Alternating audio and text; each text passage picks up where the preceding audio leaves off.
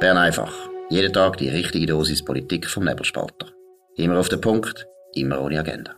Der Podcast wird gesponsert von Swiss Life, ihrer Partnerin für ein selbstbestimmtes Leben. Ja, das ist die Ausgabe vom 26. Januar 2022. Dominik Feusi und Markus Sohm. Heute ist Mittwoch. Heute ist Bundesratssitzung. Äh, was sind die neuesten Entscheidungen vom Bundesrat? Dominik Feusi, du kommst jetzt da von der PK. Ja, wie immer, an einem Mittwoch etwa 20 Meldungen. Die meisten sind nicht wahnsinnig interessant, aber ein paar wir kurz äh, beleuchten. Der Bundesrat fährt nicht auf Peking an die Olympischen Winterspiele 2022. Er sagt aber explizit, äh, dass sich äh, nur wegen der unsicheren Pandemiesituation äh, so und auch weil es keine substanzielle bilaterale Treffen und kein Kontakt mit Athletinnen und Athleten äh, gäbe, ähm, verzichte ich darauf, dass man dort hinfährt. Sehr gut. Also, äh, wir haben jetzt mal die Fakten haben wir gebracht, aber jetzt, wenn wir das noch meiner Meinung nach loben. Ich finde das eigentlich ziemlich raffiniert vom Bundesrat, oder? Man macht China nicht verrückt, sondern tut eigentlich ihre eigene Pandemie als gute Entschuldigung benutzen. Das ist, äh, die Pandemie haben sie uns eingebrockt. Der China Virus, genau. Ja, von dem her können Wieder mal sagen. Nicht, ja, und können sie uns auch nicht vorwerfen. Also ich finde das sehr, sehr gut für ein neutrales Land, weil ich finde ganz wichtig, dass die Regierung, unsere Regierung muss absolut neutral bleiben gerade gegenüber China ist eine schwierige Beziehung zu China. Mhm. Und äh, ich finde, wir tun ja da in den Medien sehr häufig China auch kritisieren. Das ist wichtig. Wir haben Pressefreiheit. Aber ich, ich erwarte vom Bundesrat eigentlich, dass er da neutral bleibt. Und das hat er da gemacht. Ich finde es sehr raffiniert, weil nimmt mir jetzt Wunder, wie die anderen Regierungen das machen, weil es ist ja relativ heikel, gerade jetzt Europa, also die, EU wird sich da wahrscheinlich auch noch ein bisschen lang überlegen, wie sie das machen wollen. Das ist halt für die ein Problem, wo immer so äh, Moralin, Moralin gestellte Brust äh, durch, durch die Weltgeschichte laufen und allen erzählen, was sie sollen machen und was sie nicht sollen machen. Die haben natürlich jetzt ein Problem, weil die ja eigentlich müssen absagen aus anderen Gründen, eben unter äh, wehenden Protestfahnen da absagen. Und das finde ich auch nicht geschickt. Das ist bei uns noch speziell so. Man ist ja dran, das Freihandelsabkommen mit China zu überarbeiten. Und es ist ganz klar, wenn man jetzt da eine grosse Szene gemacht hat, dann wäre das ähm, äh, nicht nur schwieriger geworden, sondern wahrscheinlich äh, hätte man das gar können beerdigen. Und das wäre nicht gut gewesen, sondern wir wollen mit China Handel betreiben. Politisch muss man Distanz haben. Wir, wir, wir sind, wir sind äh, nicht Fan von dem komischen Staat. Und, aber äh, es ist auch nicht an uns, ja, ständig äh, moralischen Apostel zu sein. Genau. Und eben, man muss betonen, mehr als Journalisten, das ist ganz etwas anderes. Da können wir mhm. sagen, was wir wollen. Wir können auch kritisch sein gegenüber China. Da muss China auch verstehen, dass bei uns Pressefreiheit gilt. Und gleichzeitig die Regierung sollte so neutral wie möglich sein. Und ich muss auch sagen, eben, ich finde es wirklich, äh, ich muss ehrlich sagen, ganz geschickter Schachzug. Nicht so plump, wie das die Amerikaner gemacht haben, ja. wo sie, wo sie sagen, ja, wir gehen offiziell nicht, aber die Sportler gehen gleich. Das ist auch wieder so eine, eine blöde, unehrliche, unehrliche Position. Entweder man will China wirklich abstrafen, für da kann man gute Gründe finden und äh, Amerika sowieso, Amerika ist ja nicht so neutrales Land, aber dann tut man eben so, so eine Twitter-Lösung tut man dann präsentieren. Ja, ist ein bisschen billig. Jetzt machen wir ganz einen kurzen Unterbruch, nämlich für einen ganz wichtigen Inserent. Danke vielmals. Flexibel, effizient und zuverlässig. Stückgutware mit Gietzenlander transportieren und profitieren. Ja, der Bundesrat hat heute äh, sehr viel Geld ausgegeben, fast 13 Milliarden Franken, und zwar für die Nationalstraßen, die Autobahnen. Aber das Interessante ist, dass zwei Drittel von dem Geld gehen in Unterhalt und in Betrieb und in Anpassungen, unter anderem auch in Umweltschutz. Ähm, äh, man tut da Böschungen und Mittelstreifen pflegen und Entwässerungsleitungen machen und ähm, man tut die Verkehrssicherheit erhöhen und den Schutz der Umwelt verbessern. Das sind äh, 8,4 Milliarden Franken und ja, ich sage es jetzt ein bisschen wertend. 4,3 Milliarden gehen in Ausbau von ein paar Projekten, insbesondere in der Region Bern. Ich freue mich. Dann bin ich schneller in Zürich, wenn ich mal das Auto muss nehmen Wankdorf, Schönbühl, Schönbühl-Kirchberg. Dann der Rosenbergtunnel in St. Gallen. Gute News für St. Gallen. Der soll auch äh, ausgebaut werden. Und noch ein Rheintunnel in Basel und ein Tunnel in Schaffhausen kommen da Geld über. Das sind ungefähr 4 Milliarden Franken. Aber das Verhältnis finde ich interessant. Zwei Drittel für die bestehende Infrastruktur und ein Drittel für neue Sachen. Und da frage ich mich ein bisschen. Ich meine, die Infrastruktur basiert immer noch, äh, die Autobahn basiert immer noch auf einem Netzbeschluss, glaube ich, aus den 60er Jahren, oder? Wo die Bevölkerung noch wie viel tiefer war. Das ist einfach ein Problem. Genau, ich schätze, wir haben damals etwa eine Bevölkerung von 5 Millionen. Anfang 1960 ist das Nationalstrassennetz konzipiert worden und man hat es wirklich nicht wahnsinnig korrigiert. Man hat es nicht grösser gemacht. Ein bisschen schon, ein paar Korrekturen gibt's, aber keine wichtige oder mal schon wichtige, aber einfach zu wenig aus meiner Sicht. Wir haben jetzt 8,5 Millionen Einwohner, das ist eine ganz andere Zahl.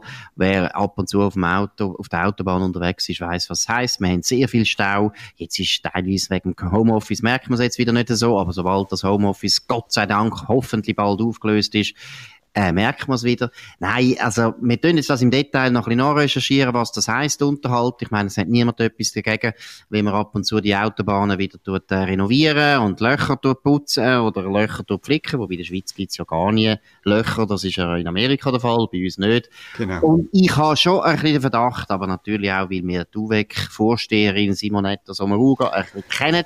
Sie ist nicht der Fan von Strassen, sie tut also lieber Schienen bauen, wer eine Schiene will bauen bauen in der Schweiz, hat mir mal ein Bauunternehmer erzählt, er gesagt, wenn du eine Schiene legen in der Schweiz, dann kommst du sofort Bewilligung über. Aber wenn du irgendwann eine Straße willst bauen, das ist ein riesen Aufwand, das ist ganz schwierig. Und eben, der Unterhalt, was das alles heisst, wir wissen, wir haben die teuersten Autobahnen der Welt. Das mhm. ist einerseits hat es zu tun, weil wir ganz viel Asphalt, ganz dicke Asphaltschichten machen. Aber, und da geht jetzt eben ins Ökologische rein, wir haben einen unglaublichen Aufwand, zum Beispiel auch das Wasser, oder? Also zum Beispiel das Regenwasser, aber auch das Wasser grundsätzlich auf den Autobahnen wird ja äh, abgeleitet, dann muss man das auch trennen, weil es gibt ja Öl drinnen und Benzin, das ist recht. Abrieb, genau. Oder? Mhm. Dann machen wir ja auch äh, Frosch, äh, Brücken und fürs Wild machen wir Brücken. Also eben, man muss mal schauen, was das genau alles ist, Unterhalt. Äh, der Verdacht steht schon ein bisschen im Raum, dass da sehr viel gemacht wird, wo nicht so viel zu tun hat mit der Leistungsfähigkeit von der Infrastruktur. Also das sind natürlich gewisse, gewisse Vorurteile, die genährt sind aus der Erfahrung von den letzten 25 Jahren mit äh, Vorsteher vom Verkehrsdepartement. Also um das ein bisschen rechtfertigen. Das ist halt ein bisschen so. Und auch ein weiteres Thema ähm, ist ein bisschen, ich gebe es zu, Vorurteilstrieben, zumindest bei mir. Ich bin sehr froh, der Bundesrat hat heute entschieden, dass das Abstimmungsverhalten von der Schweiz in der UNO dass das transparent gemacht wird. Also das EDA wird neu die Ergebnisse der Abstimmungen und insbesondere das Stimmverhalten der Schweiz regelmäßig auf der EDA-Website veröffentlichen. Und zwar zu allen Resolutionen in den politischen Hauptorganen, wo die Schweiz Mitglied ist. Das ist eine gute Nachricht, weil bis jetzt hat man das immer nicht so recht gewusst. Ich als Journalist habe einfach ständig müssen nachfragen und es hat auch ganz komisches Abstimmungsverhalten gegeben, wo man nicht recht gewusst hat, warum haben die so gestimmt. Gerade irgendwie im Menschenrechtshof, ähm, in äh, Genf. Der Mensch oder? Rot. Rot, Entschuldigung. Ja, danke für die Korrektur. Hof ist auch gut, Hof ist auch gut, aber passt nicht so zu Genf. Genau, genau, es ist ja kein Hof. oder auch, ich meine, es geht natürlich da auch darum, um den Sicherheitsrat, oder? Also ich habe dort schon, ähm, ähm, ähm EDA so unter vier Augen schon gesagt, schau, ich kann ja auch jeden Morgen ein Mail rauslassen und fragen, was hat Frau Staatssekretärin äh, gestummen im Sicherheitsrat, wenn sie denn drin ist, weil das natürlich höchst heikel ist, was wir dort machen. Absolut, und äh, ich meine, du hast jetzt vorher gesagt, es sei ein bisschen vorurteilstrieben. Ja, also ich gebe Transparenz, Transparenz ist auf jeden Fall gut. Das ist jetzt nicht einmal ja, ja. das Vorurteil, sondern das ist, finde ich, einfach nötig, weil wir müssen wirklich wissen, wie die Schweiz sich in der UNO verhaltet. Und äh, ja, wir haben äh, dort vielleicht teilweise schon ein bisschen einschlägige Erfahrungen gemacht, dass die Schweiz äh, sich das ein bisschen, einmal ein bisschen leicht macht, oder? Eben, Menschenrechtsrat finde ich äh, eine Zumutung. Da ist, das ist ein, nicht ein Menschenrechtsrat, das ist ein Anti-Israel-Rat. Mhm, genau. Die allen Verurteilungen sind Israel. Mehr, mehr. Oder noch mehr. Und alle die Länder, die dort verurteilen, sind so absolut äh, bewährte Rechtsstaaten und Demokratien wie Kuba, Iran, Saudi-Arabien, China. Also Katastrophe. Der Menschenrechtsrat ist einer der grössten Flops. Oder es ist also ist eine Schande. Ich finde, die Schweiz sollte dort sowieso austreten. Aber ich finde es sehr gut, wenn wir einmal sehen, ist die Schweiz wirklich genug neutral? Wie ernst nimmt das die Schweiz eigentlich in der UNO? Weil ich meine, jetzt eben, wir, wir haben vielleicht in Russland vielleicht einen Krieg, das wird alles ziemlich schwierig. Ich glaube, Sicherheitsrat Mitgliedschaft ist keine gute Idee für die Schweiz. Das reibt sich enorm an unserer Neutralität. Da können wir die ganze Zeit in Schwierigkeiten. Aber man muss jetzt da zugeben, Ignazio Cassis sehr gut, dass er das durchgesetzt hat. Jetzt können wir mal einfach mal schauen, von wo müssen wir da ausgehen. Genau. Und ich, oder es schmeckt natürlich, also als ich die Medienmitteilung gesehen habe, habe ich sofort gedacht, oder die Ignazio Cassis sagt bei jeder Gelegenheit, Außenpolitik ist Innenpolitik und er wird von gewissen Journalisten oder auch von gewissen Parlamentariern für diesen Satz ausgelacht, aber äh, weil, weil, sie sagen, ja, das ist ja banal. Ja, es ist vielleicht banal, aber es hat eben Konsequenzen und ich glaube schon, dass der Ignazio Cassis eben begriffen hat, dass er die Transparenz muss schaffen, will eben das, wo unsere Diplomatinnen und Diplomaten in diesen UNO-Gremien machen, am Schluss eine innenpolitische äh, Komponente hat, oder? Und, und darum muss er die Transparenz schaffen, damit, damit eben die Vorurteile weg sind und man kann es kontrollieren und das Vertrauen da ist. Und das ist jetzt schon der zweite Entscheid, wo wir äh, Ignazio Cassis müssen loben. Er hat äh, gestern auch ein, ein Prestigeprojekt von der Calmire beerdigt, nämlich die Genfer Initiative, wo man 2003 angestoßen hat, kurz nachdem sie Außenministerin geworden ist, hat sie wollen den Ostfrieden herstellen und hat Insgesamt in den 18 Jahren haben wir 18 Millionen Franken ausgegeben für eine zivilgesellschaftliche Debatte, wo ein Friedensvertrag zwischen den Arabern und Israelis kreiert hat, wo aber dummerweise halt äh, weder auf der arabischen Seite noch auf der israelischen Seite irgendjemand überzeugt hat. Genau, und wer die Israelis kennt, fragt sich sowieso, brauchen wir da noch die kommunikative Hilfe aus der Schweiz, ausgerechnet wir Schweizer, die kein Wort aneinander bringen. Also die Israelis sind relativ kommunikativ. Nein, Spaß beiseite, aber das ist jetzt wirklich ein Projekt gewesen, wo, ich kann mich gut erinnern, wo das vorgestellt worden ist. Ich habe es schon damals eine absolute Bieridee gefunden, völlig äh, überschätzt hat man sich als Schweiz und hat auch den Nahostkonflikt, ich meine, da haben sich alle Zähne ausbissen seit ja, dem Zweiten ja. Weltkrieg. Es ist also schon ein bisschen, es ist schon ein bisschen anmassend bis weltfremd gewesen, dass jetzt die Schweiz das Gefühl hat, da können wir jetzt auch noch etwas machen. Ich finde, die Schweiz soll sich auf Konflikt äh, stürzen, wo niemand interessiert. Das ist genau da, wo wir ja überall, ich meine, die Schweiz ist das Land der Nischen. Wir tun auch wirtschaftlich uns so verhalten. Wir machen immer das, was alle anderen nicht machen. Wir suchen Sachen, wo niemand äh, sich interessiert. Und das könnte man auch in der Außenpolitik. Ich kann noch schnell etwas anfügen wegen der Außenpolitik und Innenpolitik. Ja. Ich muss wirklich sagen, ich finde das also richtig äh, bösartig, dass man einen, einen Ignazio Cassis auslacht für das, weil wir haben ja, weiss Gott, keine gute Erfahrung gemacht mit unseren Diplomaten. Ich meine, wir haben ja auch schon ein paar Mal diskutiert, da auf Bern einfach EWR, oder? Ich meine, das ist genau das, was man meint. Das ist Hinterzimmerdiplomatie gewesen. Genau. Unsere Diplomaten haben den EU-Beitritt angestrebt und vorbereitet, ohne dass wir das gewusst haben. Weder die Journalisten, noch die Wirtschaft, noch die Öffentlichkeit. Niemand hat es gewusst. Die Diplomaten haben in ihrem Salon einfach gefunden, wir machen jetzt das, was wir wollen.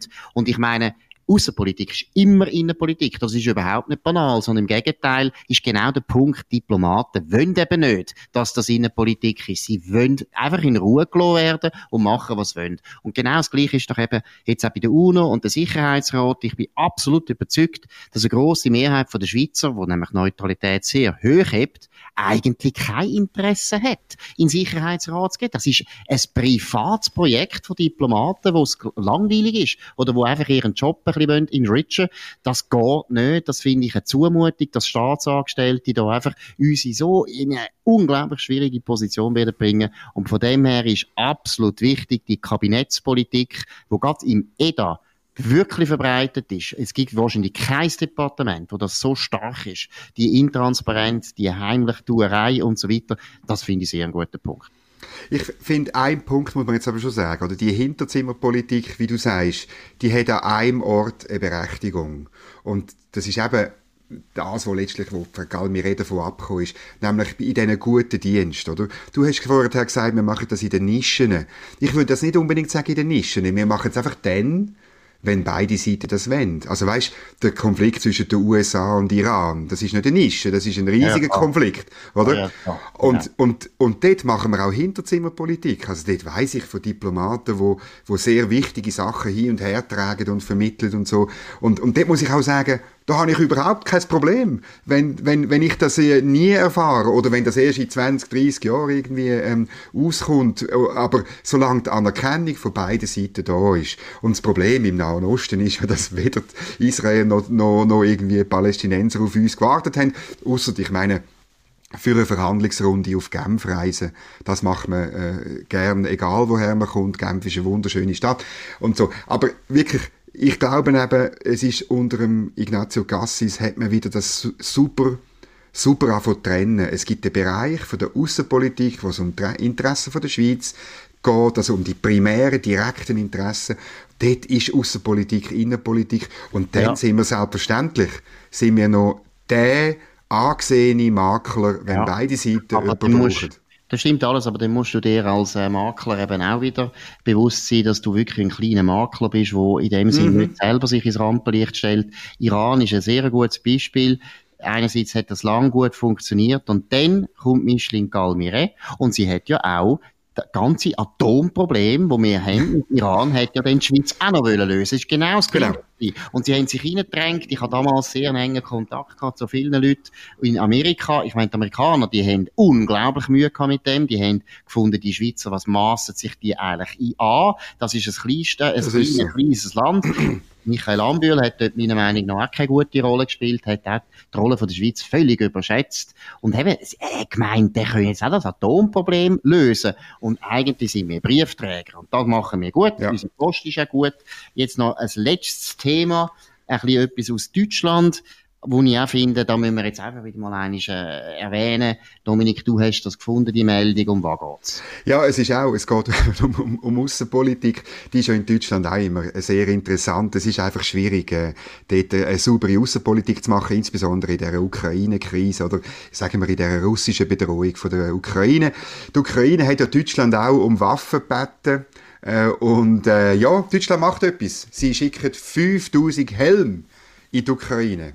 Großartig. Sagenhaft. Sagenhaft, vor allem eben, also Waffen schicken es gar nicht, aber was ich auch noch unglaublich finde, also die Ukrainer haben schon gefunden, Helm wären noch gut, aber sie hätten gern 100.000 Helm. Jetzt können genau. 5.000 über, da können sie, ich weiss auch nicht, da können sie ein paar Sportvereine ausrüsten, die in Kiew ein bisschen shooten. Nein, es ist, also ich meine, da musst du gescheiter gar keinen Helm schicken. Es ist eine Art von, äh, wie soll ich sagen, Sicherheitspolitik, wo jetzt die neue SPD-Verteidigungsministerin Lamprecht, wo relativ unerfahren ist, da macht, wo ich also schon muss sagen, da macht sich jetzt Deutschland erstens lächerlich, aber es ist natürlich viel mehr als lächerlich. Es ist schon verrückt, wie Deutschland als wichtigstes Land in Westeuropa aus meiner Sicht die Ukraine eigentlich aufgegeben hat. Also, äh, es ist ein bisschen ähnlich wie beim Joe Biden. Also, man gibt eigentlich den Russen relativ freie Hand, ja, ja. immer noch also nimmt mich schon Wunder, ob jetzt der Putin die Signale aufnimmt oder ob er jetzt noch wartet. Also es der lacht doch. Ja, also lacht oder sowieso. Aber ob er jetzt losschlägt oder nicht, weiß ich nicht. Aber ja. meine, das Signal könnte nicht mehr deutlicher sein. Also der Putin hat jetzt also wirklich den roten Teppich ausgerollt bekommen. Die Leute im Westen, also vor allem Deutschland, vor allem Amerika, sagen, komm bitte, nimm da etwas von der Ukraine, einfach nicht zu viel, mach auch unsere Helme nicht kaputt, die sind schön, die haben wir gut äh, gepflegt, aber sonst äh, Widerstand wird es keinen geben. Also seit der Verlautbarung vom Verteidigungsministerium äh, äh, tut man einen Zusammenhang herstellen. Also Deutschland steht eng an der Seite der Ukraine, das zeigen die 5000 Helme. ja. Und ich muss dir ehrlich sagen, wenn es wenigstens äh, Pickelhauben wären, dann könnte man ja. sie im Notfall ja noch als ja. Waffe brauchen, oder? Genau. Und und es ist, nein, es ist ganz tragisch. Und dann muss man auch noch, ich, ich bin mal in Kiew gewesen, da für ein Interview mit einem interessanten Intellektuellen auf der Puzzle-Zeitung. Und wenn du dort ähm, an dem Hauptplatz, an dem Maidan bist, dort sind die Kreuze, weißt von denen, die erschossen worden sind, von, von Russland ausgerüsteten äh, Milizen 2014, bei dem, wo man, wo man die russisch-freundliche Regierung losgeworden ist. Und die haben, und dort sind die Helme, die die haben, aus Plastik, sind auf diesen Kreuzen mit jeweils einem Loch, oder? Also es ist einfach, das, das beklemmt einem dann, wenn du ja, dort dran vorbeilaufst, oder? also, das, ja, das ist hart. Aber, aber jetzt kommen jetzt gute Helme über. Genau, ich würde noch schnell etwas nachtragen, was die Leute vielleicht nicht wissen. Wir als Schweiz haben ja übrigens auch mal Helm bezogen von Deutschland. In der, Stimmt. Ich weiß jetzt nicht genau, ich glaube in den 20er Jahren. Ja, ja, ja. Hat ja den Stahlhelm gebraucht und dann haben wir, die Schweizer, wie sie immer sind, natürlich relativ geschäftstüchtig, haben wir gesagt, wir nehmen doch die alten Helme aus dem Ersten Weltkrieg von den Deutschen und haben dann eben wirklich die berühmten deutschen Helme gehabt, nicht Pickelhauben, sondern die, die es dann äh, so ab 1916 gehabt haben. Die Schweizer Soldaten haben dann eben im Zweiten Weltkrieg ausgesehen wie deutsche Soldaten im Ersten Weltkrieg. Aber äh, ich weiß nicht, was wir dort gezahlt haben. Ich nehme an, dass die Deutschen uns das nicht geschenkt haben. Sie tun der Ukraine das schenken, aber sicher nicht der Schweiz, weil in den 20er Jahren die Deutschen ja vor allem ihr Geld zu uns gebracht haben, weil die Inflation so hart war und so weiter. Aber eben, es gehört ein bisschen zu der Tradition der Deutschen, dass sie entweder Länder Helm für die ganze Welt. oder sie tun einfach Helm verschenken. Gut, Genau. das war gewesen. Bern einfach heute am 27. Ist der 27? Nein, der 26. Genau. Januar 2022. Dominik Feusi und Markus Somm. Danke für die Aufmerksamkeit. Könnt uns abonnieren auf nebelspalter.ch. Ihr könnt das auch abonnieren natürlich auf Apple ähm, Podcasts oder Spotify. Würde uns freuen. Könnt uns empfehlen, könnt uns kritisieren, könnt uns loben. Das war Bern einfach. Immer auf den Punkt, immer ohne Agenda. Gesponsert von Swiss Life, ihrer Partnerin für ein selbstbestimmtes Leben.